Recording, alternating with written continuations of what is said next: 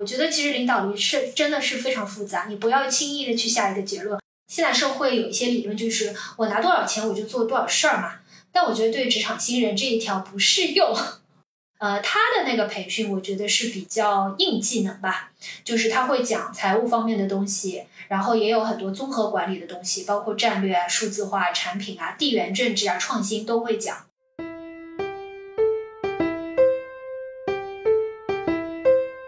Hello Hello，很高兴认识你，欢迎收听元宇宙。大家好，我是圆圆。还有朋友没有进粉丝群吗？欢迎朋友们进群聊天，二维码已经放在节目详情中了。本期我们讨论的主题是太古管培，邀请到的嘉宾是我的朋友蚂蚁。Hello，大家好，我是蚂蚁，曾经是太古集团的管理培训生啊。我在太古的经历呢，可以用三个数字来概括：四七十。啊，我在四个地方工作，轮了七个岗位，总共工作了十年的时间。啊，这十年对于我来说是一段快速拓宽人生广度的经历。然后今天非常感谢圆圆和大家愿意抽时间来听我的故事。真的很官方。好的，好的。这里跟大家科普一下哈，太古集团呢，它是一家著名的外企，总部在英国，是一家历史非常悠久的企业。比如说，我跟大家说一个东西，大家肯定都听说过，就是太古方糖，大家都知道吧？然后还有广州的朋友应该都知道，这里有一个非常高端的商场叫太古汇。然后还有就是大家比较耳熟能详的国泰航空。如果从百度百科，我我之前摘了一些材料哈，它是说太古集团是一家。高度多元化的环球集团，主要业务包括地产、航空、饮料以及食物链、海洋服务和贸易及实业。旗下核心业务多设于亚太区，其中中国香港和中国内地一向是太古业务的主要运营地。嗯，其实关于外企的话，作为一个求职选择，在前几年是在中国内地是比较流行的，呃，就是最现在已经流行到互联网，然后互联网好像也快要衰败的样子，现在已经流行到体制内了嘛。然后对于内地的学生来说，一般我们提到外企，可能更多人了解的是像比如说宝洁、欧莱雅或者是什么雅诗兰黛之类的哈。然后关于太古集团，可能是在香港那边读书的同学会更了解一点。那蚂蚁，你当时是为什么会选择太古集团呢？你也是在那边念书，还是因为什么渠道接触到的呢？OK，其实呃，我知道太古这个管培项目啊，是通过两个渠道吧。第一个就是我在本科大三的时候，我去香港做了一次交换，然后在那个时候呢，我接触到了太古它旗下的一些业务，就是你刚刚有谈到的地产啊、航空啊等等。然后我就知道，哎，这个集团好好像挺大的，然后挺有来头的。然后第二个渠道呢，其实我大三回到上海之后呢，然后啊，就是参与了。太古的一个呃一个夏季的实习生的一个项目，然后我就是近距离的去体会了一下太古的管培生的项目是怎么一回事儿。那同时也很巧，就那个时候我大四的有一个学长正好已经去到了太古这个管培项目里面，那所以我那个时候也跟他有了一些交流，然后有问啊这个项目是怎么样的。其实我我就是这样来接触到太古这个管培项目的。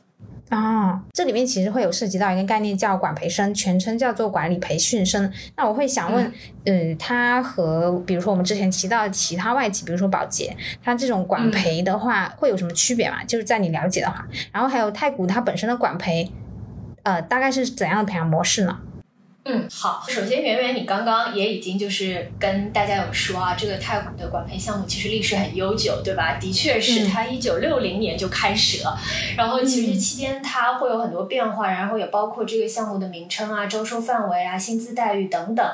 但是它唯一不变的一个核心模式。其实是一直没有特别大的变化的。那据我的了解啊，就是嗯，太古这个管培生项目跟别的别家的管培生项目最不一样的一个地方，其实就是它的一个终身轮岗制。终身轮岗，很多一辈子都在轮岗。对，没错，听起来是不是非常的刺激啊？那做在领导层了，也要在轮岗吗？对，是的，因为这个项目它主要就是通过不断的轮岗去培养职业经理人，然后他培养的东西，呃，不但是包括这个硬实力、软实力，其实也包括这个文化的融入度以及对这个集团的忠诚度。啊，呃，所以呢。对项目的呃，就是太古的这个管培生的项目，啊，你你可能听到其他的一些管培生项目，可能轮了我几年岗之后我就定岗了，对吧？然后在这个岗位上进行深造，啊。但是太古的这个特别独特的地方，它就是终身的。嗯，那我们呢，就是头三年这个轮岗的频次会比较高啊，我基本上就是一年一个岗位。那么过了三年之后呢，他会根据根据职位的一个需求，两到三年去轮，或者是三到五年去轮。嗯就是在太古，即使你做到了某个集团的 CEO、COO，你还是会继续的轮。嗯所以这个就是它一个和其他管培项目特别不同的地方。嗯，听起来和日本的终身雇佣制很像。对，所以就是我说嘛，就是他这个管培生项目不单是要把你培养出一个职业的经理人，对吧？然后他其实也是看你在这个集团下面各个子公司之间的文化融合度是怎么样的，对整个集团的一个忠诚度是怎么样的。其实它是各个方位的一个。呃，一个培养。那我刚刚有说它是终身轮岗制，对吧？然后其实这个终身轮岗制里面，我们还会分两个不同的 pro 呃不同的项目。呃，然后第一个项目呢，其实是在太古某一个呃子集团里面进行轮岗，因为你刚刚有提到啊，它下面是有地产、航空、饮料等等，对吧？嗯然后我在的那个项目呢，就是在某一个子的行业进行轮岗，那我就是在航空这个行业里面进行轮岗。对我所有的岗位都是跟航空有关的，哦，那还有一类呢，它会更加的呃丰富性，就是它会跨行业去轮岗哦啊。就比如说我曾经的同事，他先是在航空轮了五个岗位，然后之后呢，他就调到了海洋服务，被派到了新加坡和巴布亚新几内亚。所以就是对，所以他的这个轮岗会分两种类型。明白。那这是自己选的还是公司要求的呢？其实，在进入的时候，他已经这两个呃项目就已经分好了。呃，它现在的名字是所谓的一个是呃，一个是叫做 Staff Management Program，还有一个是呃，哎，我这个名字真的有点不太记得了。嗯呃，基本上就是你进去的时候，它这两个项目就会给你选的。哦你去申请的时候，你就会去说啊，我是想要在固定的一个行业里面去做这个轮岗，还是说去跨行业的轮岗啊？嗯你申请的时候，他已经把这两个选项放在你面前了。那假如说我申请的时候选了 A，然后我进去之后我觉得 A 不适合我，我又想变成 B，这这是可以实现的吗？啊、理论上也是可以的，但是这个就是具体问题具体分析。但一般来讲的话啊，你既然已经是在这个行业了，那基本上啊都会按照这个行业的这个培训和轮岗的方式对你进行呃岗位的调动。嗯，像你入职以后，你觉得遇到的最大的难题是什么呀？然后最开心的经历是什么呢？有没有什么印象特别深刻的一些任务或者项目呀？入职之后的难题和开心的经历，我还是想分别从生活和工作两个角度去谈，因为这个轮岗嘛，嗯所以其实对你个人的生活的影响也是挺大的。嗯那我先说一下生活方面的吧。我觉得对我来说最大的难题，可能就是如何在一个新的地方，你可以自在的去生活。你是说换一个文化环境那种新的地方吗？我觉得两个层面，一个是真的换地方，对吧？location 我换了，嗯嗯。然后第二物理地方对，一个是 物理的地方，然后第二个就是岗位嘛。嗯那我觉得生活的话，我可能会从真的是物理的地方这一块，呃，来去说啊、嗯我可能碰到的一些比较大的挑战是什么？嗯呃，因为我觉得，嗯，到达一个新的地方，而且我们又是知道这个轮岗嘛，可能就是你就是一年、两年或者是三年，你可能就要换了。嗯所以你知道是在有限的这个时间里面，你要最大的程度去挖掘这个地方对你来说最有价值的东西是什么，去交呃你最想交的朋友。嗯啊、所以我觉得比较大的一个挑战就是你在一个新的物理的地方，怎么可以比较自在的去生活？嗯嗯，因为我自己的经历就是我在四个地方生活嘛，那这四个地方就是香港、呃菲律宾、北京和上海。哦呃，香港是我们的基地，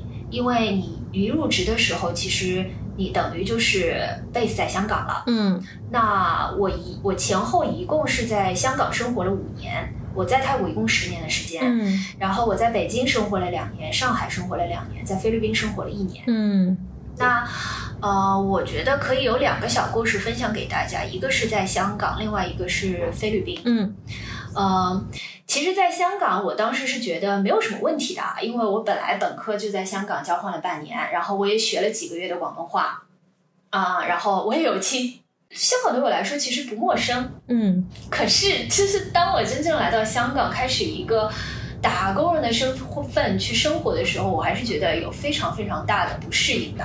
嗯，最大的难处，我觉得其实就是在一个是在语言啊、一个是在身份，一个是在文化的融入。嗯嗯，我刚入职的时候，其实我们一开始前八周的时间是要在机场工作的，好远哦。就是去学一下前线的员工啊、在机场怎么去呃帮助我们的乘客。嗯嗯，然后我主要的工作呢就是两两个，一个是帮乘客办理登机手续，啊然后另外一个就是在登机口协助登机。啊，那那个时候，对，因为这个时间蛮蛮长了，因为我我还是比你大好几岁，所以、嗯所以其实，在那个时候，周围其实都是广东话和英文的环境啊。那个时候其实不像现在，本地人愿意讲普通话的不太多，因为他们本本来的那个普通话的水平在那个时候也没有特别好。嗯，想想就很很艰难，太可怕了。对，真的真的蛮艰难的。然后我又是我们那一届里面唯一内地背景在航空行业的管培。啊，那我其他的内地的小，伙伴都在地产，嗯，嗯孤立无援。对对，真的真的真的，我那个时候就基本上每天就是处于一个听不懂、反应慢、半拍的状态，嗯真的真的就觉得就是嗯，就像你说的很孤立无援，嗯然后自信心也受到挺大打击的。嗯，而且你刚刚说办理那个那什么登机手续这些，就是属于是服务业嘛？呃，很多乘客其实他太嗯，怎么说呢？如果如果我我站在个人的角度，如果我是乘客，然后遇上业务不熟练的，我我我可能会抱怨，嗯我心里会想，嗯，怎么会对这样？对嗯，对，对，是的，嗯是的。然后你你你也会有这个压力嘛，对吧？首先你自己业务也不是特别熟，嗯因为你办理登机手续的时候，你还要查哦，去这个地方，呃，这样一个国籍的乘客，他需不需要签证的？他是属于哪种签证？所以就是一是业务上面你是会很生疏，第二就是语言交流方面，嗯对吧？第三是你面对一个陌生的乘客，所以就是好多好多不熟悉的一个情况底下，你会觉得啊。突然间啊，这个压力是蛮大的。嗯其实头三个月我真的有想过放弃的，嗯，因为我那个时候在上海，我也有另外两个 offer，嗯嗯然后然后就就就就是觉得就是对自己特别不满意嘛，我感觉这个有点像就是银行的柜员一样，你而且你办业务的时候没有人可以帮你，他不像我们平时坐办公室，我们坐在工位有什么不懂的，我直接拿起电脑去问别人，对吧？嗯但是如果你坐在那个窗口，好像也没有、没有人可以帮助你，哎，感觉真是太可怕了。嗯，怎么讲呢？其实他还是会有一些资深的同事，对吧？就是呃，会、嗯会会会在你旁边，然后你真的有问题也是可以去问的。但是就是在那样的一个环境，专业。那那样的一个环境下，其实压力挺大的，因为机场人特别多，对吧？然后排排长龙，然后一个接一个，啊、所以看着你呢，对对对，嗯是。然后我就觉得语言又不熟，然后业务又不熟，然后整个环境又是特别新的啊、所以那个时候是觉得压力挺大的。怎么办呢？然后我那个时候就真的是疯狂学习粤语，真的啊、啊就是呃自己有买书，然后有听，然后看 TVB。但是我自己的经验就是看 TVB 不能只是看啊，然后要跟着他一起读，不读是没有用的。然后、嗯，就和看美剧、英剧一样的，对对学不着对英语。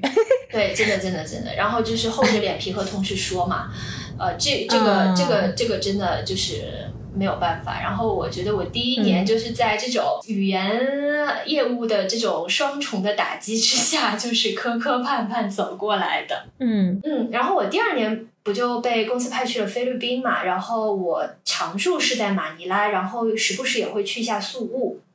那那一年，我觉得最大的挑战就是一个安全感。嗯 因为马尼拉相对于香港来讲，它并不是一个非常安全的地方嘛。然后我去的时候，其实已经做了呃心理准备，呃，然后但是但是因为我很年轻，然后那个时候，然后我因为才才毕业两年嘛，就第二年我就去了菲律宾。嗯然后我我也是觉得啊，这是新的地方，虽然好像大家说并不是很很安全，但是年轻人到一个新的地方，你都是非常期待要去在这个新的城市去生活和探索嘛。那我当时去的时候也是这样的一个心态。那没想到呢，就是刚到一个多月之后，就发生了香港的旅行团在马尼拉被当人质的事件。啊，然后这个事件真的，呃，我我现在想想也是觉得，呃，非常的伤痛，因为那个恶性事件是造成了八个人死亡，七个人受伤。天哪！对，然后对，到时候你可以在网上查一下。然后这个事件发生了之后的四年时间，之后的四年，香港对菲律宾是一直发出的是黑色旅游警告。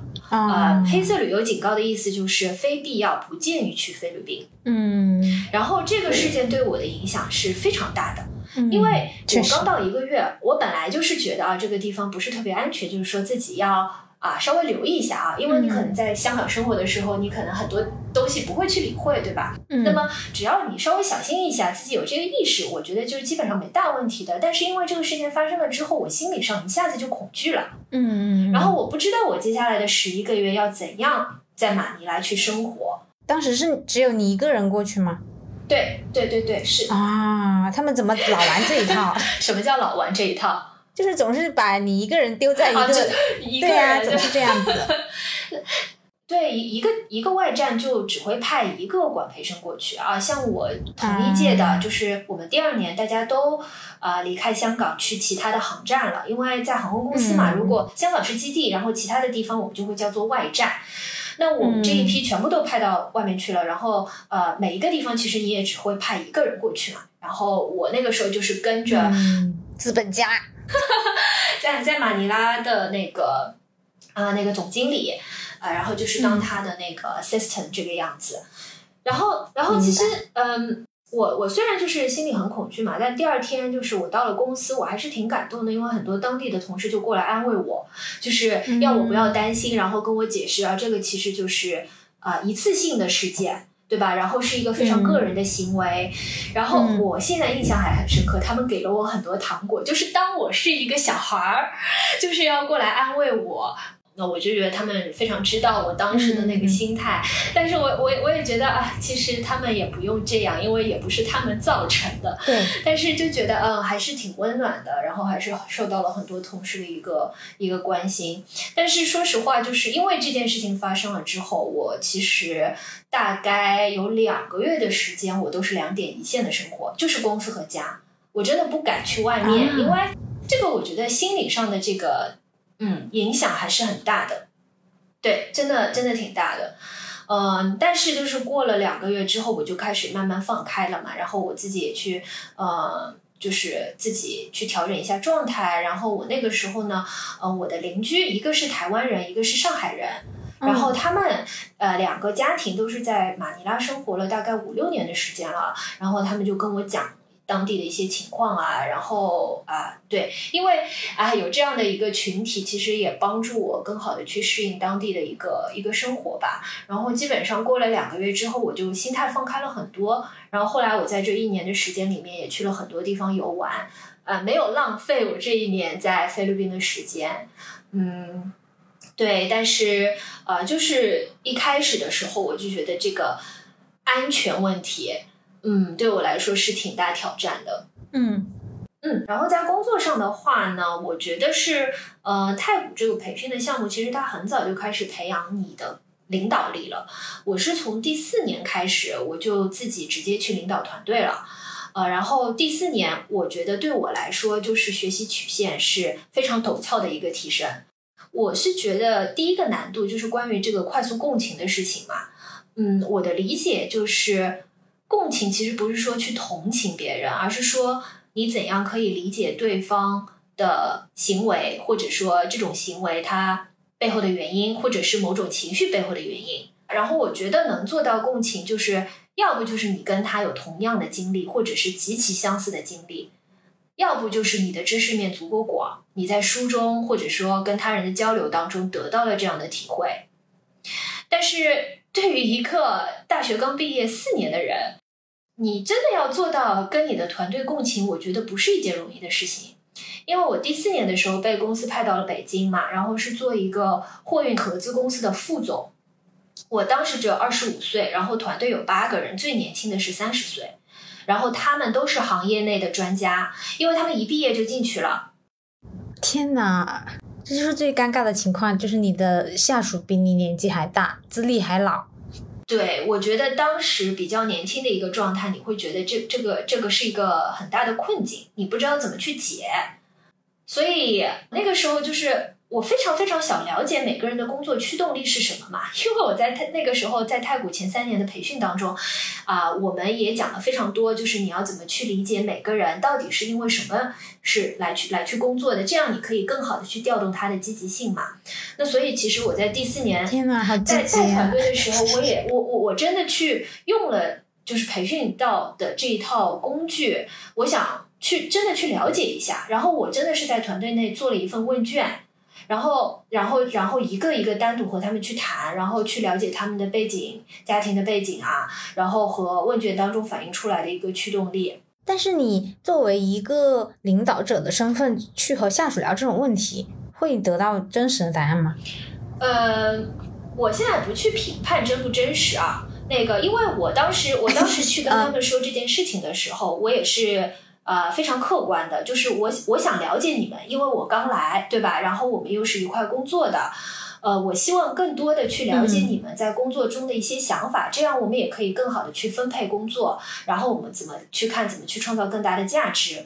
我其实是以这样的一个呃背景去跟他们讲的，而且一些问卷其实是我在培训当中获得的一些比较怎么讲呢？这个这些问题是比较中立性的。啊，你你你完全是可以去回答的，你你不会有太多的顾忌，是说啊，这个这个老板对我有什么看法？我我我现在的印象还是这么一个印象啊。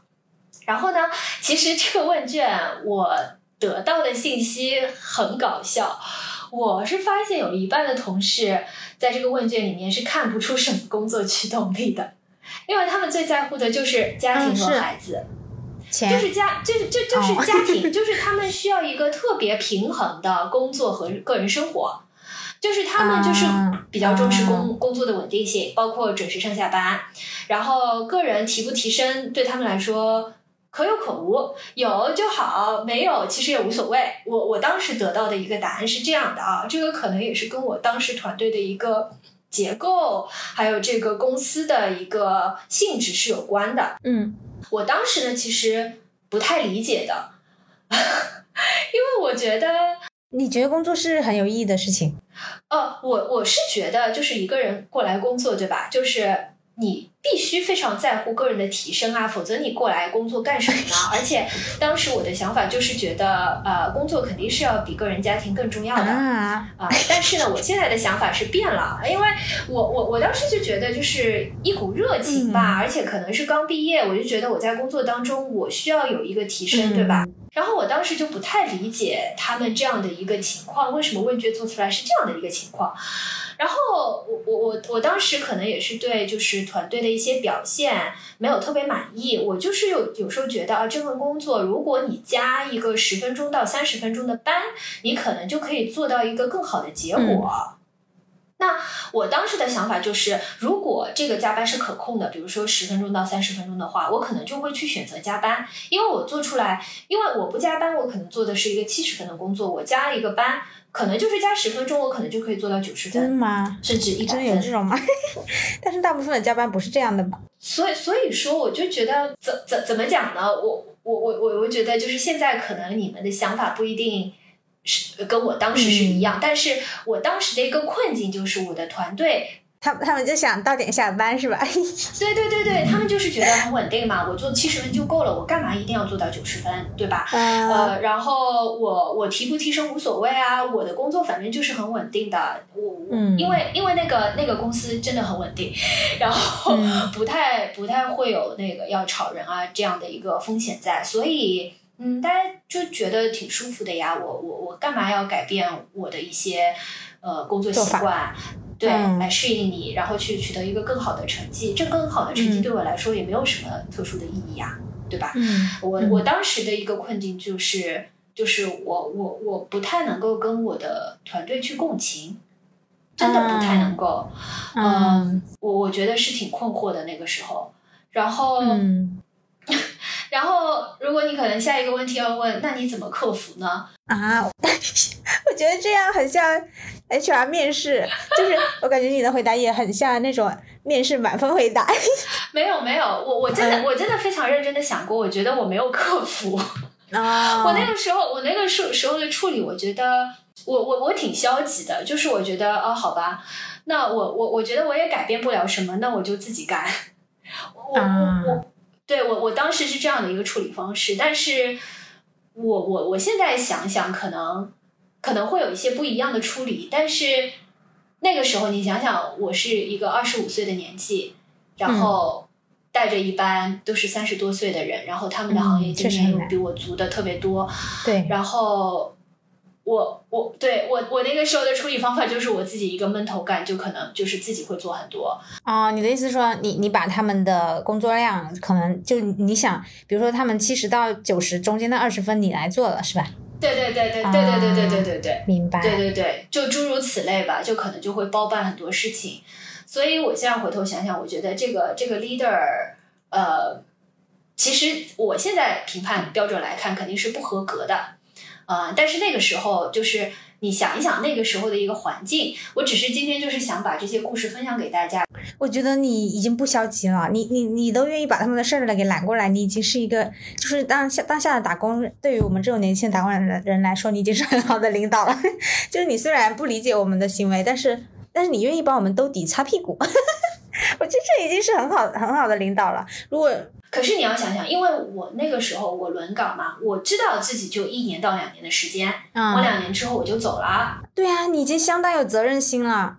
你你都两年之后就走，你你都愿意这么干？我我不是这样想的，我是觉得因为只有两年的时间，我必须要这么干。啊，因为如果我长期在那边的话，如果我天天帮同事去补这个二十分，我觉得这个是不可持续的。啊，对，我人是要会垮掉的。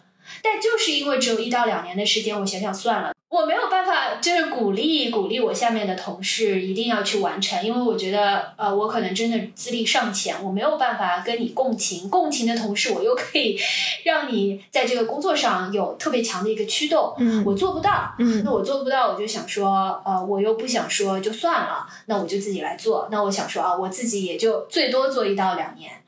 我当时是这样去处理这件事情的，但是你反过来想想，呃，现在真的是轮岗的这种岗位其实不多的，你可能真的是要在一个位置上面至少做三年吧，对吧？三年你可能才会真的对这个岗位、这个团队有很多的熟悉度，你才可以做出贡献。所以，如果你采用我当时的这样的一个处理的方法的话，我觉得是不可持续的。嗯，那你，那如果是现在你。在面临，比如说让你带着现在的心智回到当年的情况，你你觉得怎么处理是最好呢？嗯，我觉得我还是会跟团队做进一步的沟通啊，这个很标准的外企面试回答哎，很标准。真的吗？不是，我不是我我我我我真的是这么觉得的，因为我我只是真的是觉得一个人干真的没办法持续。明白，是啊是啊，我反而。对我反而是会觉得，我我真的是愿意更多的去花时间，把每个人的积极性调动起来，让他们自己可以做得更出色。就是我可能就是现在的一些话术，肯定是会跟当时是不一样的，因为我现在可能是会更理解这个人他考虑的一二三四是什么，然后我会根据我自己的一些经验去跟他一块去聊，因为我相信每个人其实骨子里还是想进步的。那也不好说，我想要在，其实不一定的。真的有人不想进步？那你是怎么想的呢？哎，你你你你告诉我你是怎么想的？我们可以来交流一下这个问题。也不是我是怎么想，我就是我我大概知道他们是怎么想的哈。其实我觉得他们的表现很像我们呃社会意义上大，就是很多父母他很多家长他们希望孩子做的那种工作，就是传说中的铁饭碗，然后又稳定又能到点下班。这是就嗯，我也不是污名化，就是很多人他认为。呃，体制内工作是这样的，我觉得你你刚刚说的那种情况，它就很像体制内的工作，就属于那种我做七十分和做九十分没有，就他对我的薪资没有什么影响。嗯，然后呢，我我这个工作又很稳定，你又不能因为那二十分开掉我，对对，然后你又不能因为那二十分扣我任何绩效。嗯，那既然如此，人是有偷懒的天性的，然后我也有家庭，我确实要照顾我的家庭，我为什么要在你这里多多多花二十分呢？那我觉得我的人生中。工作它只是一个谋生的手段，我只是为了啊，我去赚取这个薪资。我并也也许有没有一种可能是我根本完全不期待在工作中获得任何的提升。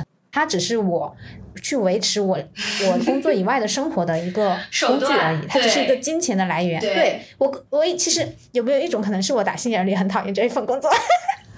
对，我很讨厌他，我我一分钟也不想多留。对你不说五分钟，你现在说五分钟，那嗯，而且你是我的领导，你跟我说每天五分钟就可以了。嗯那如果我答应下来了，这个玩这个玩以后它滑坡了怎么办？五分钟变成十分钟，变成五十分钟，那我以后还要怎么拒绝你呢？嗯呃，然后还有就是，其实关于工作的意义这件事情，就我我我在我很多期聊过，我我作为一个年轻人，我代我我说一下我自己的看法，就是我我呃我很难找到工作的意义。嗯嗯，比比，其实刚才我也有想问，就是你你刚刚说就是做柜员的那些呃那那些工作内容，不会觉得很没有意义吗？就呃怎么说？如果你说你想要提升自己的话，嗯嗯嗯。那不就更难以实现了吗？对呀、对呀、嗯我我那我那个时候就觉得啊，因为我们是只做八个礼拜嘛，八个星期嘛，你在八个星期里面，你是觉得哦，这份工作是呃非常有挑战性的，因为你你要在短时间里面里里面学的东西非常多，呃，然后然后我就觉得哦，这八个礼拜我觉得是很有挑战的。我当时也想过，这个八个礼拜之后让我继续做这份工作，我也会觉得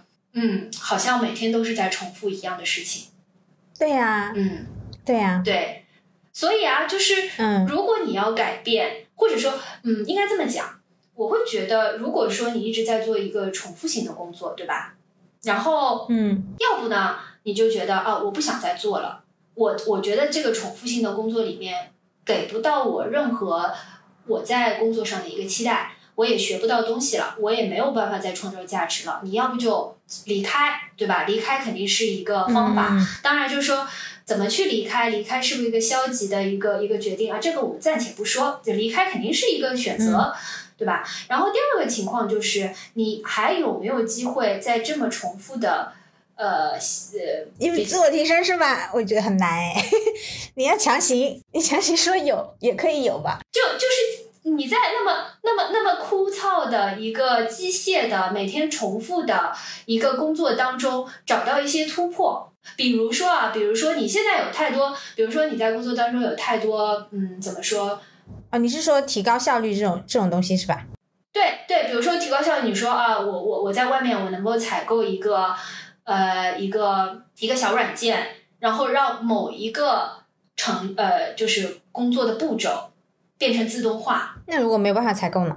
或者如果你这个效率就提到最高了，那怎么办？而且我我刚刚说，就很多人他讨厌他的工作，并不一定是因为他的工作是重复性我觉得他只是讨厌他那个工作而已。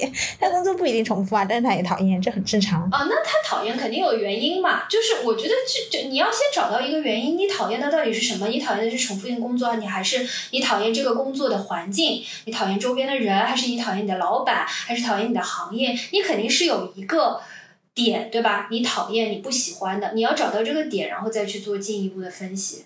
嗯，忘了一开始忘记问蚂蚁了，所以说蚂蚁，你是觉得工作是比较有，你是可以找到工作意义的，对吗？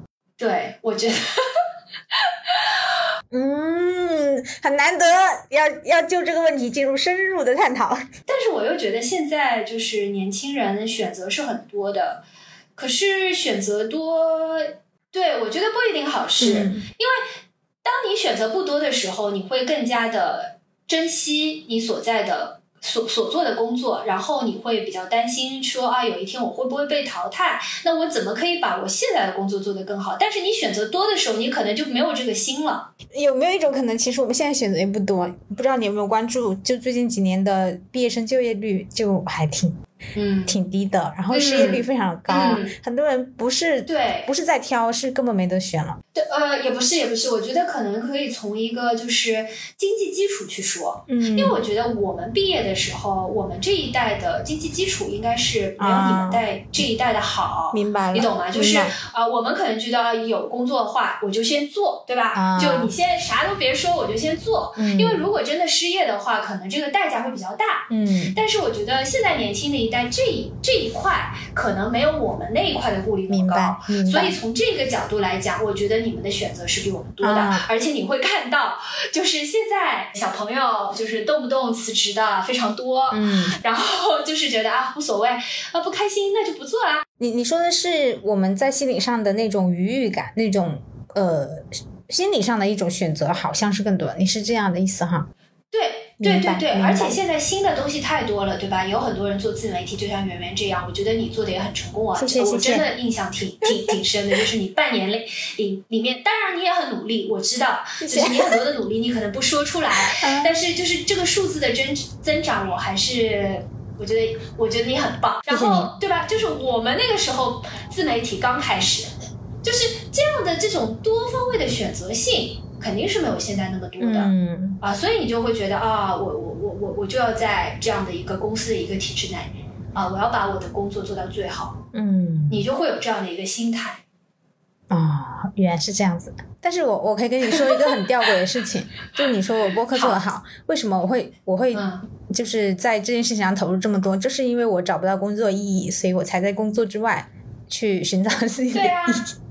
对啊，但是你你想，你做自媒体加上你做工作，可能就是等于一个在工作当中我要不断去寻找意义的人的一个总价值是相等的。嗯，是每个人背后是有驱动力，但是我我们回到就刚刚我们就说你你遇到那些那群年龄资历都比你大同事他们的想法哈，是他可能有驱动力，但是对于当时的他来说，可能改变的代价会大于呃那个能够得到的好处。对对，对对，是的。他他可能也可以改。吧，但是也许对对他来说代价太大了，或者他觉得可能没有什么意义。对，对，是的。而且每个年龄层都有每个人年龄层的一个优先级排序嘛。对，而且我心里就是就像你，比比如说你要问我到我到底不喜欢这份工作是吗？呃，或者什么什么之类的。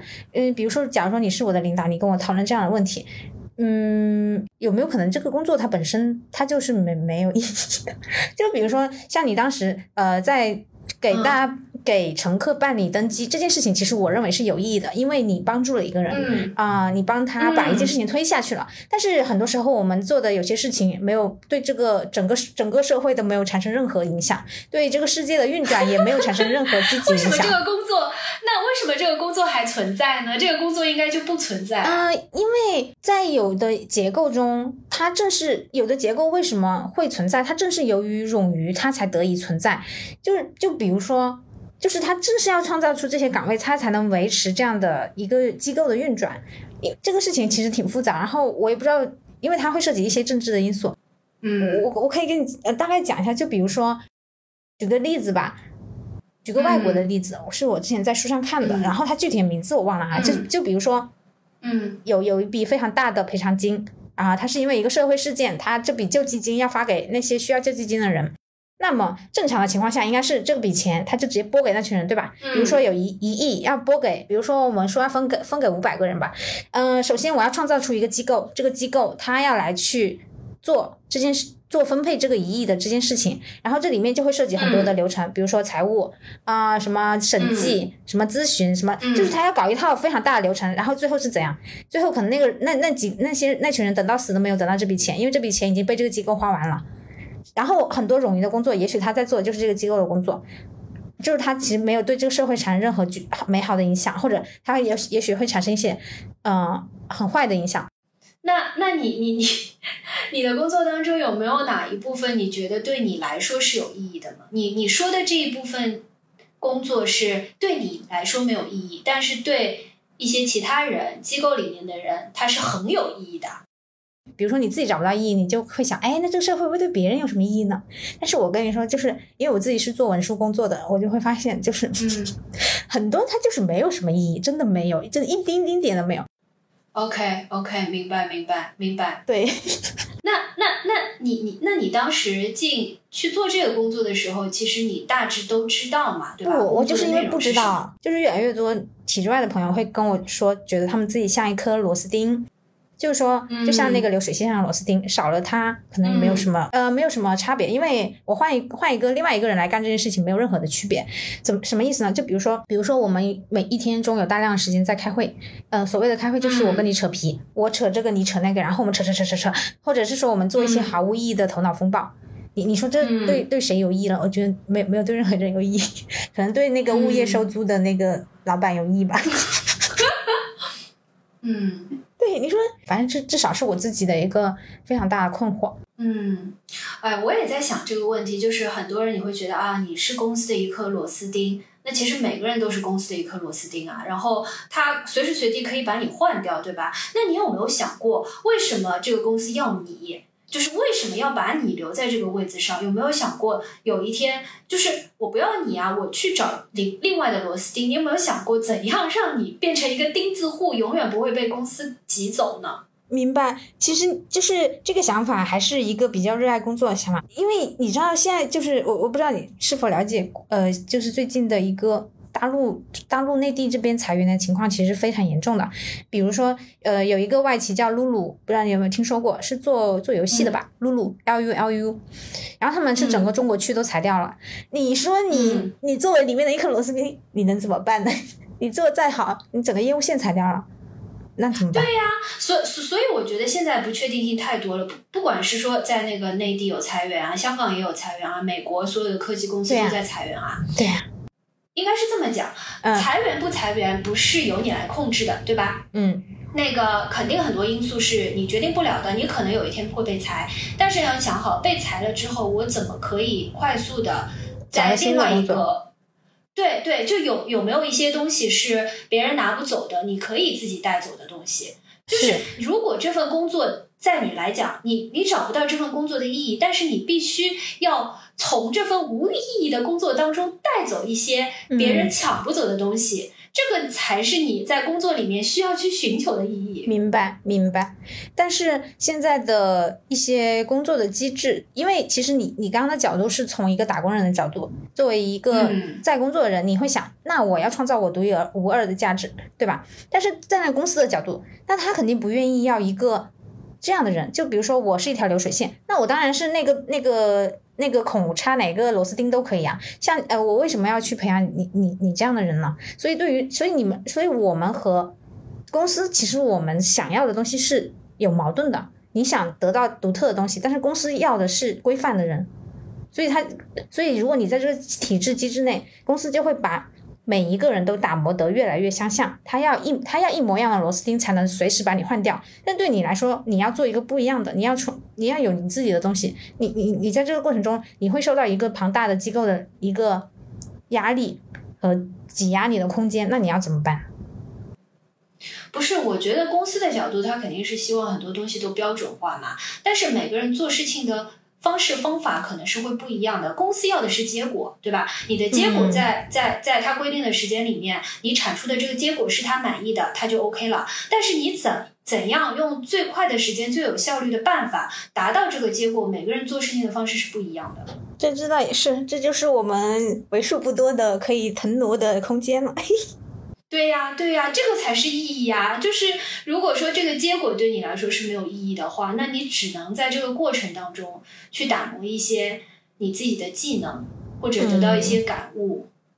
哎呀，然后我就觉得，就是头三个月就是强度非常大，因为呃，我那个时候也看一些大客户嘛，因为像哦，虽然上面的人也知道你是刚来的，但是他不会给你时间去准备的。就是没有人会等你准备好了才给你活干的，然后你一来，其实就是要有一个强输出，同时你自己也需要在头三个月有一个强输入，否则你是赶不上那个进度的。嗯，所以我我我我就觉得就是这个管培嘛，因为它一到两年换一个岗位，对我们来说头三个月是非常辛苦的。嗯，就是你每换一个岗位，你前三个月都很辛苦。对呀，因为都是从头开始，都是从零开始，基本上不会轮到一个你之前去过的岗位。那又那既然咱这个是终身的轮岗制，然后如果一直又在同一个行业，会不会有朝一日就能够回到老本行呀？呃，因为我一直是在航空轮岗嘛，所以它所有的岗位其实都是在航空。对啊，但是部门是不一样。你的意思是说，可能啊，我第一年去了一个。呃，销售岗对吧？轮会会会，但是你再轮到那个部门的时候，你可能的级别就会高了嘛。但是呃，当当然就是你的对做的事情不同，但是你的知识层面就不是从零零开始了。这个当然是会有的，而且也是挺多的。嗯，这个是会有。活到老学到老。对，真的，对对对，这个终身制就是活到老学到老，就是你基本上没有一刻你是说我可以停歇的。因为头三个月你就是避免不了你的生活上会变化，工作上会变化，对吧？强输出，强输入，然后接下来就是你要想啊，我怎么去定位自己？嗯啊，因因为你要有成绩嘛，对吧？你不可能说啊，我就在这一年上面啊，尽情的享受生活是不可能的。你要有有有有成绩做出来，然后你要给自己做一个比较客观的定位，因为你也不可能什么事情都做到，因为毕竟时间很短，给你的时间很短。然后，对啊，你要怎么跟团队协作啊？然后当地你可能有很多客户啊，然后也有政府部门啊，你要怎么去打点这些关系啊？等等。所以，对他这个终身 轮岗制，就是让你学到活到老学到老的一个。我感觉这个就特别像，尤其是当你跟我说，就是你到了领导层，你还得这么换，我就觉得很像那个官员，就是在政治体系里面会有一种，就是他呃应该有一个名词或者短句来形容这个现象，但是我现在想不起来了。就意思是说，比如说呃，你你比如说你在广东做领导，然后你一般不能超过多少年。就你马上要换，对对对，有有点这个意思哈。那这样的话，你怎么你怎么培养你的团队精神呢？就不管是对领导本人，还是对他手下的不同的团队来说，他好像都很难去有一个团魂的东西。那不一定，我我我我曾我就是比如说我轮岗对吧？我会轮到一些就是非常有团魂的呃小组啊，就是这个团队非常。非常好，然后呃，都都像打了鸡血一样的。然后我也有带过新的团队，就是你自己建立的一个团队。然后，因为我们每次轮岗，你都会做一个工作交接，对吧？工作交接其实我们也会，就是大大大家都会有一些共识，你需要去交接你团队的情况，你会要去交接呃业务的情况，对，明白。所以这个就是都是大家的共识，所以我不太觉得，我不太觉得就是这一块会有特别大的一个影响。当然，换领导肯定就是啊，下面的同事可能会觉得啊，我都已经习惯了，因为我来换一个，我要熟悉。这个没有没办法，这这个我觉得没有办法的，就是没有办法的。你你你你，即使不是在太古这样的一个有管培的工作体呃工作体系底下，你去其他公司也会有这样的情况啊。你你你保不准的嘛，对吧？现在的流动性又那么大，你你你知道，就是太古他们当时设立这个终身管培制，你你会知道他们到底是咋想的吗？就他们到底是为了实现什么目标，或者为了防止什么情况吗？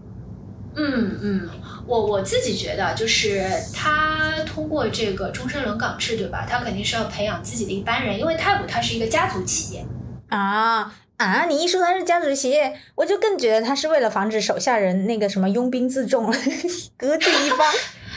我我我觉得就是抗风险肯定是要有的，所以他才会在啊，对吧？一个一个岗位啊。就最多三到五年，他就想换了。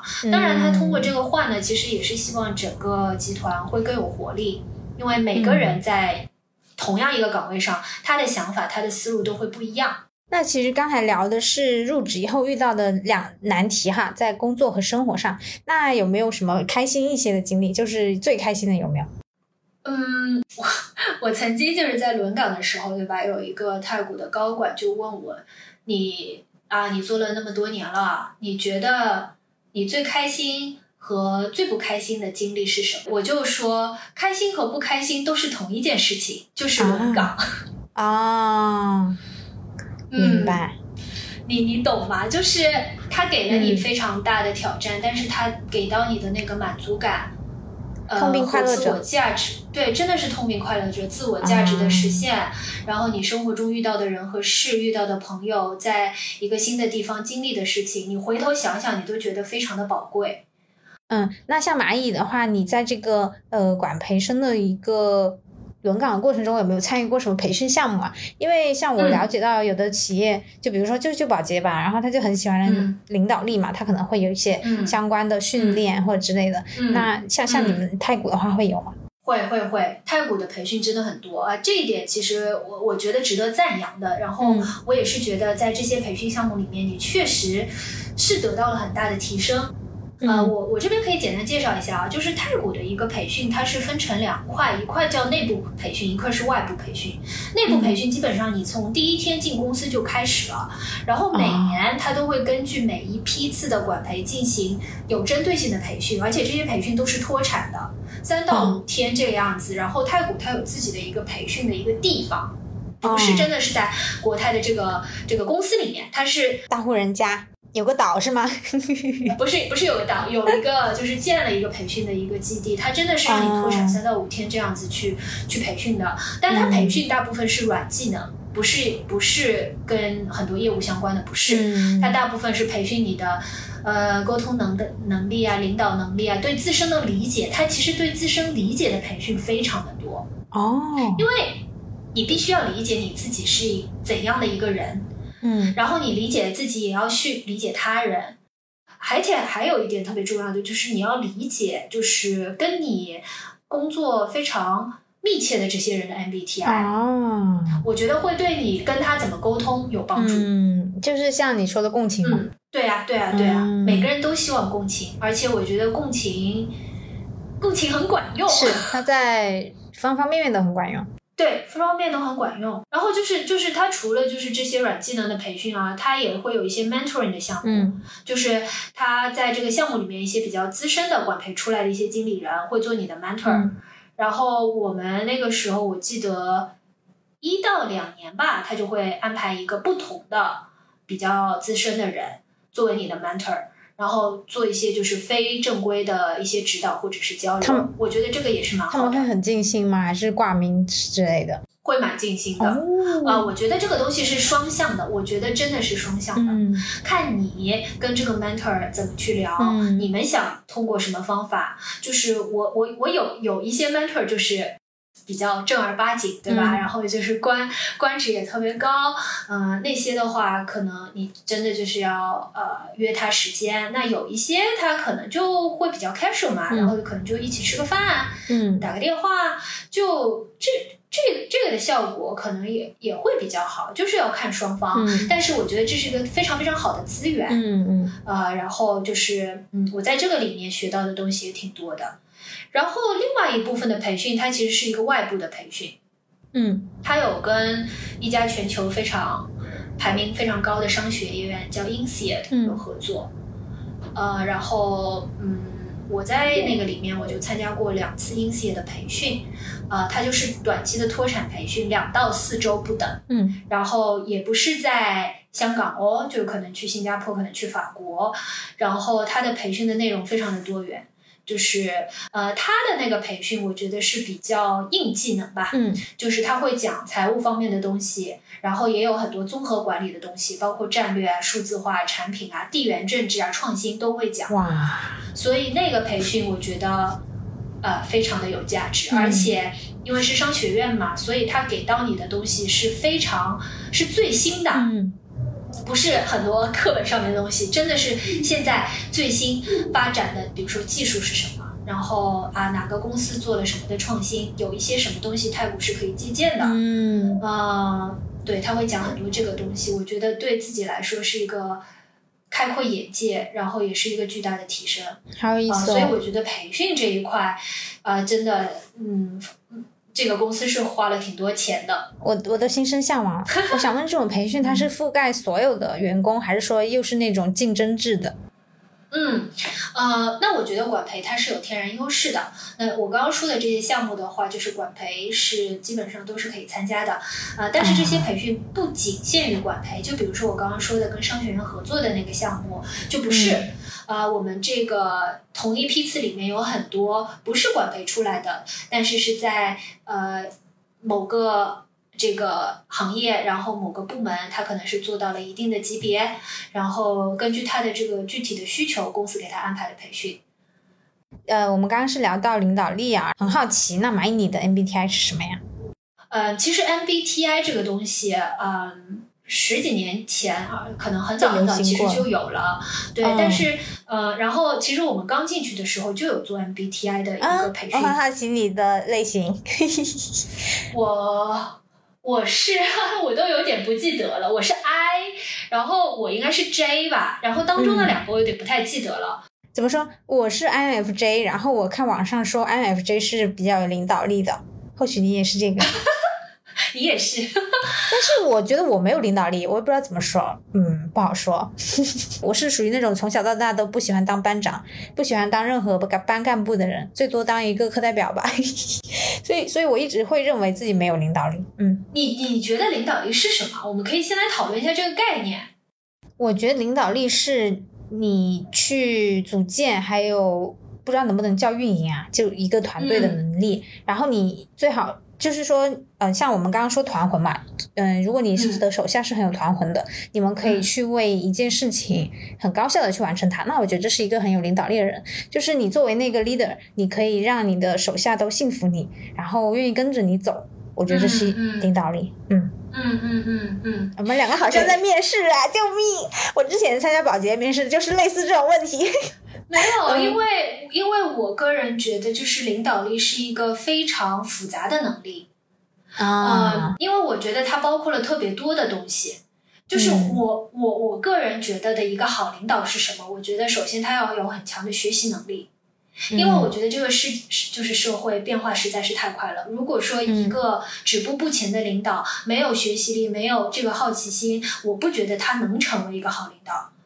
然后第二，我觉得决策力很重要，就是嗯，你在那么多的信息里面，你怎么去做决策？你怎么去排优先级？你在不同的环境底下，呃，你你怎么做到一个呃，可能大家都都觉得很幸福，然后。你自己也是觉得不错的一个决定，这个能力我觉得很重要。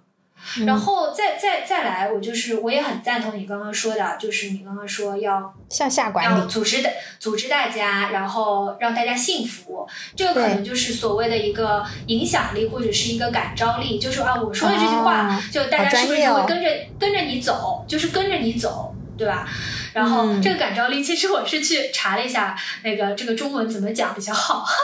然后我觉得这个这个这个这个这个，我觉得他翻译的很好，这个感召力。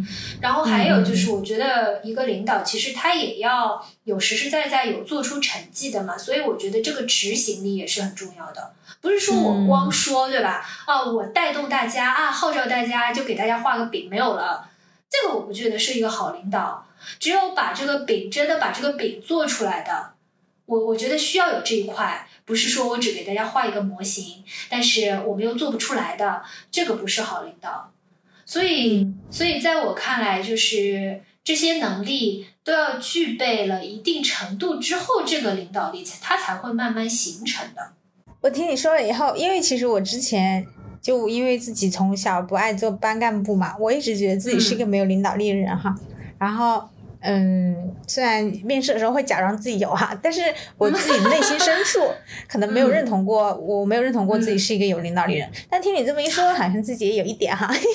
我跟你说，我觉得你是有领导力的。我跟你说，只要是两个人对话，其实就有一方可以做他的领导。哦，就是你是说我在引导你的谈，那是因为我是主持人呀？不是不是不是，我我觉得是在就是我们做播客。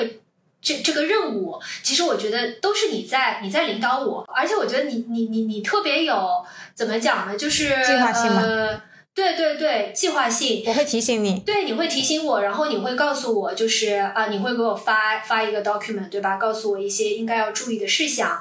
因为我是这个播客的主导者呀。那如果是我去参加你的播客，也许那个领导者就会变成你了。这个是一个天然的。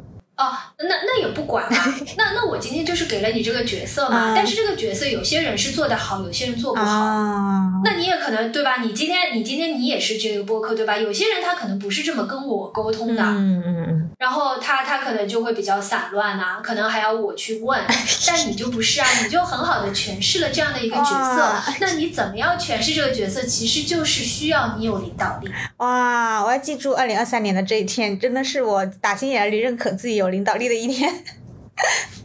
没有，真的就是因为你问我这个问题的时候，我就会去想嘛，就是到底什么叫做领导力？因为你问这个问题，肯定就是你自己对领导力是有一个理解的。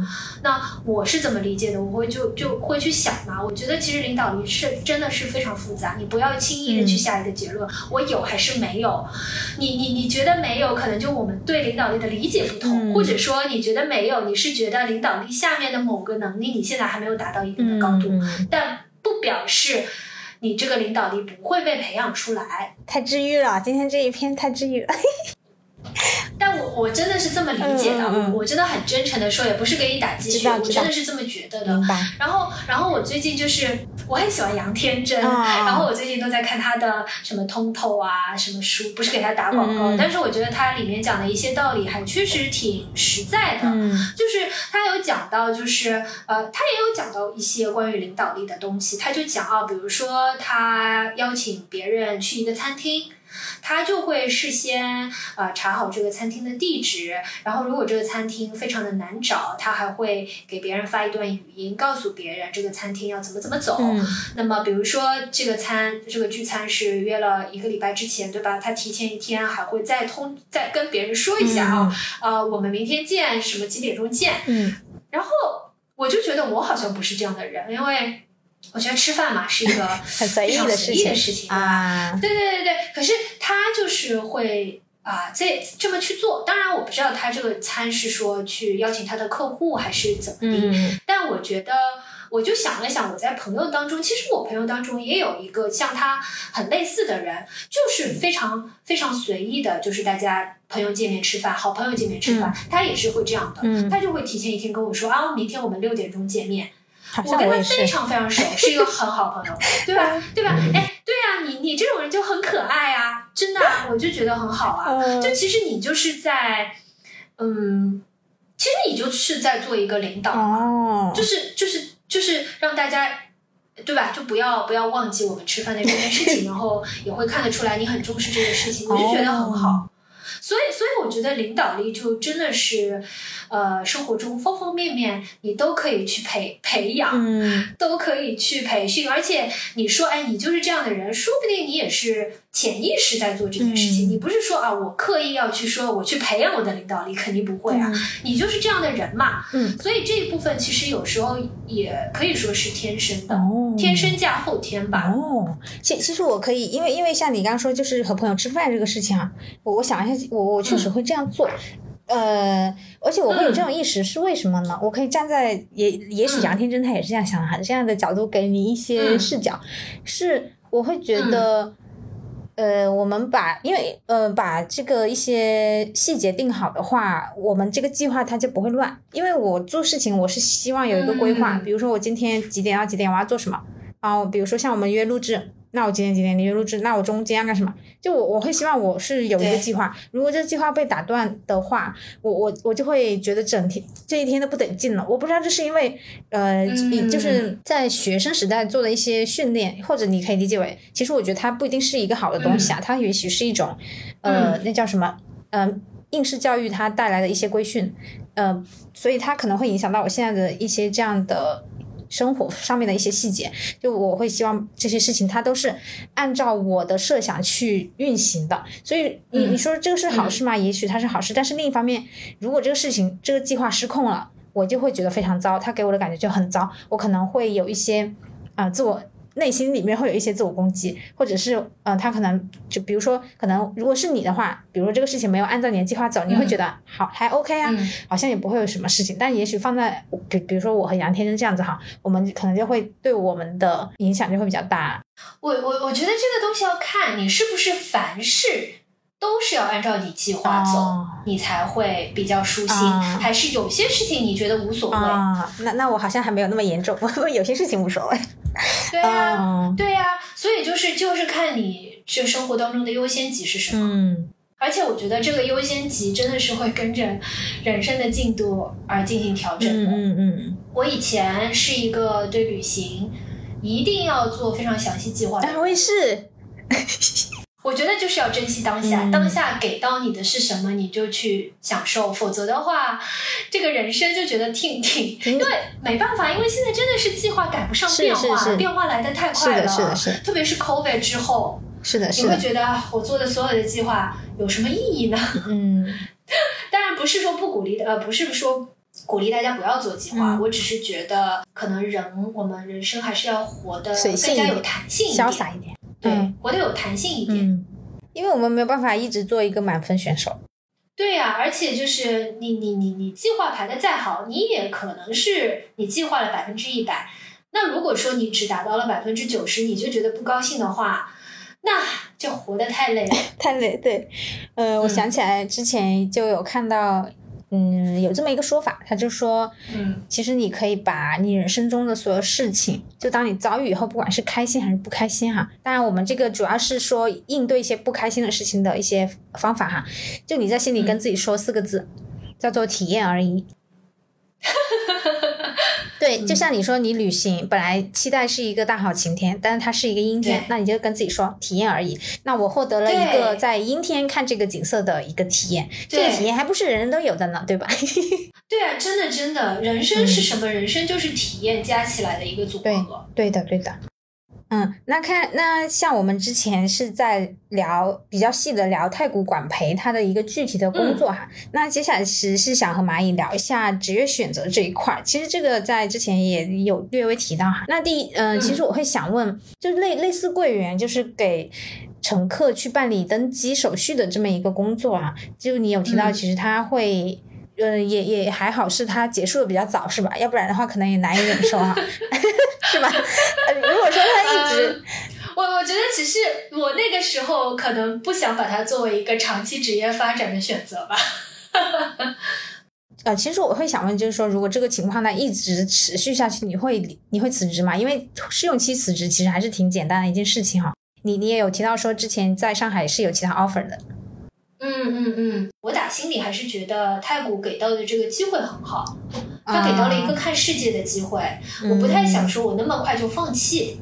哦，然后，然后我又觉得，对吧？头三个月我还在适应期，然后嗯。我第一个岗位才刚刚开始，那我接下来还有很多的轮调，我对这样的一个未知和风险，还是比较我还期待。是对我还是比较期待的。嗯，嗯，虽然就是受到了一定的挫折，而且就是这个落落差很大，确实那个时候，呃，就觉得哎，真的很辛苦，但是还是想熬熬下来。但我我当时我跟我我我父母讲的时候，我父母就说，哎，那你那你回来吧，你回来吧。但是可是我就觉得真的不想那么快放弃，然后我就觉得还有很多的机会可以可以可以给我去探索。嗯，那我当时就是说，我再回过头来说，为什么我选了那个太古这个 offer？嗯嗯，我当时在上海还拿了两个 offer，一个是一个媒体集团的管培，然后另外一个是国企大银行的 offer。媒体集团的管培对是国企还是外企啊？对，是一个外企。媒体的这个管培它是比较新，然后还在摸索阶段，但是好处就是跟我学的专业非常对口。我是、是复旦学新闻的，嗯所以就是一个非常对口的一个 offer。是说起来，这个管培项目，这个就是这个媒体行业的管培项目，它到今天还存在吗？我不知道，我没有去了解。说不定已经不我存在了。真的就把它忘记了，我就、嗯好像我们那一届好像是第二届，也不知道第三届才有的，嗯我不知道还有没有，可以可以回头再去看一下。但是他开我那个时候，我觉得他开的工资也不算低的，就还、嗯还是有竞争力的一个 一个项目。如如果说新闻行业的话，复旦新闻就是最牛的，就是已经是当年 top 级别当年。是吧？现在不行了。现在也是啊，现在也是。嗯、有一个说法叫做“北人大南复旦”，就复旦还是很牛的。可是现在就是愿意去新闻专业的人，肯定没有我啊们那个时候那么多了，对吧？那他还是很牛这。个也是。嗯，嗯，对，大家都会觉得啊，这个工作可能没有 不太好找。岗呃这个行业的示威，还有就是这个学科的示威是另一个问题。但是如果我们单纯谈论新闻的话，对复旦还是很厉害的。好，感谢感谢，这块牌子还是在。嗯对，然后呃，这个就是媒体的管培嘛，然后银行的感觉，我当时的感觉啊，就是嗯真的太过稳定。我我当时还是想去尝试一些未知的领域，嗯然后太古又是因为我做过实习生，啊。所以我对我对太古里面的一些运作我还是比较熟悉的。然后做了实习生之后，我也觉得，哎，的确是我想继续呃探索的一个公公司和集团。嗯那因为这些考虑呢，所以我就选择了泰国。还有一个原因就是我本身本身非常喜爱旅游，啊非常喜爱。啊然后我觉得，哎，这个这个这个管培不错啊，啊，就一直可以到处玩。嗯把你派去派去不同的地方轮岗。嗯因为理论上是，呃，国泰航空能飞的点，你都可能有机会被派过去轮岗。嗯，明白。所以那个时候就觉得啊，这个机会很不错，所以所以就选择了那个。嗯，其实你叫我现在来看这三个选择，我也觉得你这个选择挺挺挺好。是我，我也会想要选这个选择。因为像第一个，对那个比较新的管培，然后我现在也可以跟大家讲一下，就是管培其实它是源自于外企，然后但是现在越来越多体制内啊。也开始学了。其实一先，其实刚开始在国内呢，除了外企之外，先兴起管培的应应该是一些互联网公司，因为他们一直都比较新嘛。那那嗯，那那里面的管培呢，有有一些还是就是口碑还比较好，就是大家如果有机会的话可以打听一下。但是如果是这种体制内单位的管培，我建议大家还是要 慎重一些，因为很多嗯，怎么说呢？因为行业的原因吧，这种。呃，他们去学，可能很有可能只是学一个形，他可能没有学到一些精髓。像蚂蚁刚刚有提到的那种，呃，各种培训啊，因为因为其实像外企它的管培生项目，它是真的想要把你培养成一个领导者。但是你想，如果你是在体制内的话。那他怎么可能？这这个这个精神内核是完全相悖的。精因为体制内他讲他讲的是资历，他讲的是你就是咱也知道这个体制内晋升它是有一定的玄学在的，是吧？他不可能说真的去把你培养成一个领导者。所以说，如果遇到这种方方向的管培，大家就是还是要慎重一些。还有就是像呃蚂蚁刚刚提到说这个管培很新，这种也要慎重。就是你不知道，也许你就是最后一届。对吧？因为你没啊，我这个很赞同。对对，嗯，你没有一个完成熟的机制，然后你没有一个钱的经验，是挺冒险的一件事情。嗯。嗯，对，我觉得机制很重要。还有一个，就像你刚刚说的，整个公司里面的这个环境也很重要，就是要大家知道有这个管培的项目存在。因为比如说你轮岗嘛，肯定是会对这个部门的呃呃业务啊、人员啊会造成一定的影响嘛。就是要大家有要接受这样的一个制度的存在，大家也要。知道啊，这个的啊可能的意义是在哪里，好处是在哪里？要有了这样的一个氛围的话，这个管培它才可能走得远。嗯，所以我觉得的确是我非常赞同你的点，就是太新的，可能这个风险就会比较大。嗯，其实我本来是想问蚂蚁，他对当年的这个选择有没有感到后悔啊？但是感觉这么一聊下来，应是应该是没有后悔吧？哦，我觉得后悔是没有。但是呢，我我因为我我是个人，就感觉后悔肯定是没有了。我我还是觉得很感激这段经历，因为我觉得我获得积极的东西是要比消极的多的。但是我现在回头去看呢，我觉得啊，我觉得那个终身轮岗制还是有一些地方可以被进一步讨论和研究的。啊，我只是觉得每个人不同的人会有不同的理解和呃去判断这件事情是好还是不好。那我们我们我们今天就可以来来讨论一下啊，比如说，我觉得第一点就是个人生活上非常的动荡，嗯嗯嗯。第二点就是职业上和公司，你是一个强绑定的关系。嗯嗯。哎，这个这个的话，我会想问，会你们会就是当在这个轮岗过程中会担心离了太古，然后自己可能没有办法胜任其他公司的工作嘛？因为我我会有看到很多人说，他们会很担心自己离了自己的公司以外，什么也不会了。嗯。嗯，我觉得这个问的非常好，所以我觉得就是职业上和公司的强绑定这件事情，你能不能接受？就是你能不能带走一些，呃，将来也用得到的东西，自己的东西。对，对，嗯嗯，可能我离了这个平台，对吧？我我可能，我我我我我就可能做的没有之前那么好了，其他公司可能觉得，哎，你在泰国里面。有很多哎，我们也想学习的东西，你可以带给我们。但有些公司他可能不认同这样的一个终身轮岗制的一个制度，他会觉得啊，你这个是跟公司强绑定的，然后你在轮岗当中每一个岗位你可能只做了一到两年，你这个深度肯定不够。嗯，所以这件事情我觉得是要分开来看，有好有不好。嗯，我其实听你说，就是会参加很多那种软能力的。建设的一些培训，我觉得那些是很重要的呀。你你如果说一定要去培养一些硬硬技能，这种东西就十天半个月大家都能学会啊，再长一一年两年也能学会。其实那些才不是重要的东西。我就想起来之前在网上看，他们说为什么大学要教一些，就是呃，就尤其是人文学科，为什么要教一些我们上了社会用不用不着的东西？然后那个他想他他说的观点是什么？他说。他说大学就是要教这些东西，因为除了在大学，你在别的地方你学不到这些东西，他就是要教一些也许你这辈子都用不着的东西。嗯然后至于关于什么 Excel 技能啊这些东西，你自己到岗以后三三五个月怎么的也摸索出来了。所以大学是就是如果我们说大学的精神的话，他反而是要去教授那些看起来没有什么用的东西，否则他就是绩效了。对对呀但是、嗯但是这这个事情，呃，我赞同你，也也有一些就是我们可以值得再再再去探讨的地方啊。嗯就是一，我觉得软实力肯定是重要的，对吧？嗯然后第二呢，关于这个呃某个岗位上的一个深度这个问题，也值得被探讨。因为如果说你在社会上一些猎头啊，呃一些大公司的 HR，呃，他可能先看的就是你的简历，嗯，你的一些软实力如果。没有被邀请面试的时候是展示不出来的。是的，是的，如果他只是看你简历的话，他也看不到软实力，他看到的是你在这个部门、这个行业做了多久。所以，嗯如果说是要去应聘一个将来是需要有一定深度的岗位，可能你这样管培出身的简历就不一定有优势。嗯所以，我觉得这个东西大家要两看。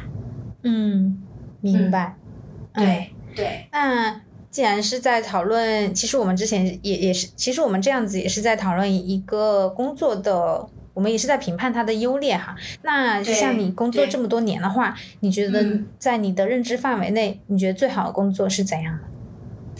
嗯，这个问题我真的觉得是个好问题。呃，啊，我个人啊，我我觉得嗯这个问题肯定每个人有不同的答案。呃，嗯我个人觉得宏观和微观都得看。嗯、嗯我觉得职业的挑选方面，宏观层面呢，我还是会比较关注这个公司所在的行业和公司的属性。嗯，嗯。因为我觉得大家还是要关注大环境。啊，嗯哪些行业是朝阳企业行业，哪些是夕阳行业，公司的属性也是、是国企的还是外企的，还是民企，还是一个创业公司，啊，嗯。这个也是要考虑的。嗯，然后因为有些行业它可能会受经济周期影响比较大嘛。那么相对来说，这这这这些行业，呃，一旦有什么风吹草动，它可能，呃，这个啊，对，连根拔这它掉了。没错，没错，就是上上下下就会呃那个浮动就会非常大。那有些它可能就会比较稳定的、独立稳定的，所以这个我觉得大家宏观层面还是要看的。从微观层面来讲的话，啊、我会看这么几个事情啊，一个是公司的整个环境和文化，第二个是嗯。直属老板，非常非常重要。是呃，是。呃然，后对我个人来说，我觉得晋升空间很重要。呃，因嗯为我还是希望，如果我我去做一个工作，我既然花了时间，呃，我每天至少八个小时吧，至少八个小时吧，在这嗯。个环境里面，如果我自身得不到提升的话，能力啊、业务啊，如果得不到提升，我觉得对我来说没有什么意义。这份工作，是是的，是的，嗯，嗯呃，因为文化为什么那么重要呢？我觉得文化和老板就直接影响到你的工作的幸福指数。嗯，是是是，几乎影响百分之九十。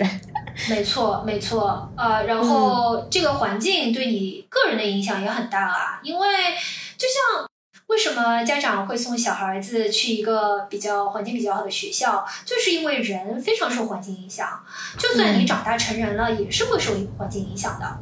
所以我觉得文化和老板非常的重要，然后嗯晋升空间就是我刚刚所所所说的嘛。那你必须、嗯呃，我个人的这个理念就是，我希望我呃你会给我提升的空间，我自己做的事情，呃，我可以自己得到成长。呃，然后我觉得薪酬也是重要的。呃，不是说我在意我拿多少钱，我是想嗯说这个公司有没有平等的对待我。哦，嗯明白。嗯，他有没有在看重你？对对对，我觉得被平等对待也是很重要的，所以嗯我觉得薪酬其实可以反映这一块。这一块很多人就说不在乎嘛，哎，就我觉得不太可能不在乎吧，就是只要被公平对待，我觉得就都不是问题。其实最近几年应届生他们的不光是应届生吧，就所有的求职者，大家都面临一个比较严峻的环境哈。那你觉得就是在现在这种大环境下，作为一个十年的职场老鸟，你觉得我们在求职方面的话，有没有什么可以注意的地方？嗯，呃，我觉得你你说要在找工作当中注意点什么，可能就回回到了我刚刚跟你讲的，就是你要关注一些什么问题，比如说你要关注。这个工作它所在的行业，这个公司的属性，对，可能就是回到了前面一个问题。如果你要说我入了职场之后要注意点什么，我可以再可以再详细的说一下。嗯，好好的展开讲讲。好啊，好啊，我觉得初入职场比较重要的就是呃，多听多看多问多做。为什么我觉得听和看很重要？因为有时候作为一个职场新人，可能老板不一定会派给你很多任务，但是老板愿意带着你开会，愿意写邮件的时候抄送你。这个时候你就要把握机会，看他怎么去开会的，看他怎么去推动工作的，看他是怎么去回邮件的。这个我觉得非常重要，很多人是会忽视的。嗯，呃，我觉得第二个就是要多问。因为很多东西你可能真的不知道老板在讲什么，你千万不要觉得很就觉得很丢脸我去问，千万不要，你错过了头三个月，你再问别人就会觉得你傻了。就是在开端的时候，真的不要觉得呃不好意思，就去多问，就是你在问的当中就可以增加你自己的理解嘛。明白。还有一个，我觉得多做也是非常重要的，就是可能现在社会有一些理论，就是我拿多少钱我就做多少事儿嘛。嗯。但我觉得对职场新人这一条不适用。嗯。因为你拿多少钱做多少事儿，你永远不可能比别人更出色。因为现在竞争非常的激烈。是是。竞争真的非常的激烈。呃，你只有在。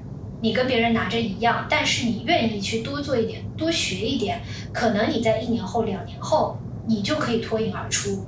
嗯，呃，多做其实说，我觉得是要有针对性的多做，就不要干傻事，肯定是你要有自己的一个目标，你知道我需要去做一些什么东西。但但是当时当然啦，有一些多做也不是。你可以做决定的，可能有一些同事就会觉得，哎，你比较，你是个新人嘛，就是他可能会请你帮一个忙之类的。我觉得你只要画好自己的底线，啊，我觉得你就可以帮他去做。明白，学到。嗯，对对，嗯，我觉得这个是挺重要的。第二个，我我我觉得比较重要的是，嗯，大家还是要认真对待工作。就是要有认真的这个态度在，就是我明白现在大家的选择会比较多，然后可能经济的负担肯定会要比十年前要要低很多嘛。嗯，但是我觉得还是不要太过频繁的去换工作，或者就非常，嗯，草率的去下一个决定，我不适合这个工作，我不喜欢这里的环境，我要离开。嗯，我还是觉得一份工作你真的要做出价值。呃，让别人看到你可以做的不同，或者是做的比别人更好，还是需要三年的时间。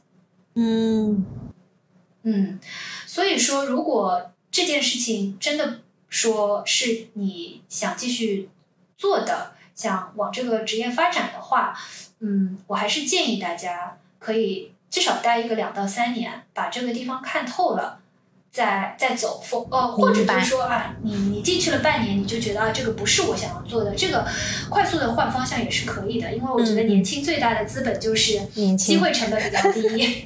嗯，对，大家有大把的时间，但是大把的时间过得也很快，所以大家还是要比较认真的去做一些决定。明白，嗯。我有一本书，我非常想推荐给大家。然后这本书也是我进公司的第二年，呃，我们管培项目的一个比较资深的呃一个经理人他推荐给我的。这本书挺传奇的。这本书它是一本英文书，叫做《The Unwritten Laws of Business》。呃，然后它的作者是叫 W.J. King。为什么说这本书很传奇？是因为它的第一版是一九四四年就出版了。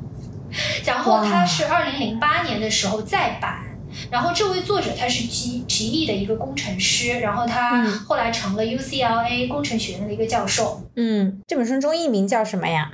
好像他没有中文。哦，呃，但是我在豆瓣上面有看到这本书。呃，到时候我会把这个书名放到节目详情中，感兴趣的朋友可以去看。好啊，好啊。为什么我觉得就是这本书对我职场呃这个这个帮助比较大呢？因为首先它是一本非常通俗易懂的书，而且非常短。嗯它整本书就三个部分。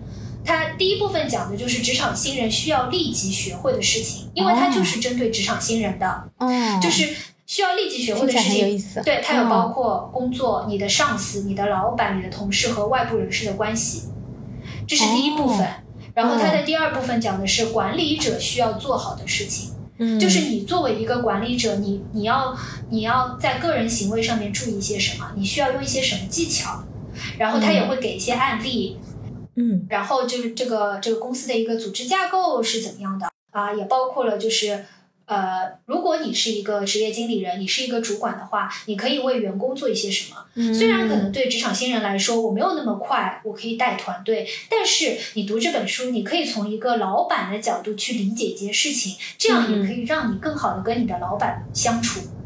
嗯然后他第三部分讲的就是啊、经常会被忽略的一些专业的能力和品格。嗯，因为在职场上面，其实也是你个人的一个个人的行为、一些性格、呃一些职业操守方面的一个体现嘛。所以就是第三部分，它讲的更多的就是一个品格、性格方面的一些守则，你在职场上需要注意的一些行为，以及。它也会谈到一些个人的发展。它是一本非常短的书，但是我觉得，嗯，我真的是获益匪浅。因为刚入职场，可能非常懵懵懂懂，但是这本书就是集中了所有的精华，呃，让你在非常短的时间里面，嗯、大概的知道这个职场上面可能你需要关注的事情。听起来是一本非常有效的工具书，但是很可恶，就是偏偏没有中译本。对哪个出版社可以把它发掘一下，赶快翻译一下中译本。可以，可以。我觉得职场上面还是有一些永恒不变的经典的道理在那边的，不管的时间它怎么推移。所以我觉得这本书，其实我来录这个播客之前，我又回头翻了一下，我觉得还是常读常新还是能够。符合当前当当前情况的，所以我觉得还是可以推荐给大家。嗯，而且现在这种就是所谓的呃关于职场这方面的书确实很多，但是很多畅销书就是没有什么营养，说一些对对无用对正确而无用的废话。是的，所以这种书还是真的挺重要的。对，其实本期的话，在太古管培内容之外，也聊到了很多我们自己的一些个人经验还有感受哈。我自己是觉得收获挺大的，没想到自己是一个有领导力的人。好的，那我们本期内容就到这里，说出来就好了。希望这一期内容有给到你一点点安慰，欢迎大家一起进群聊天，还有关注我的微博、小红书，或者通过邮箱与我联系。那我们下期再见，拜拜。拜拜。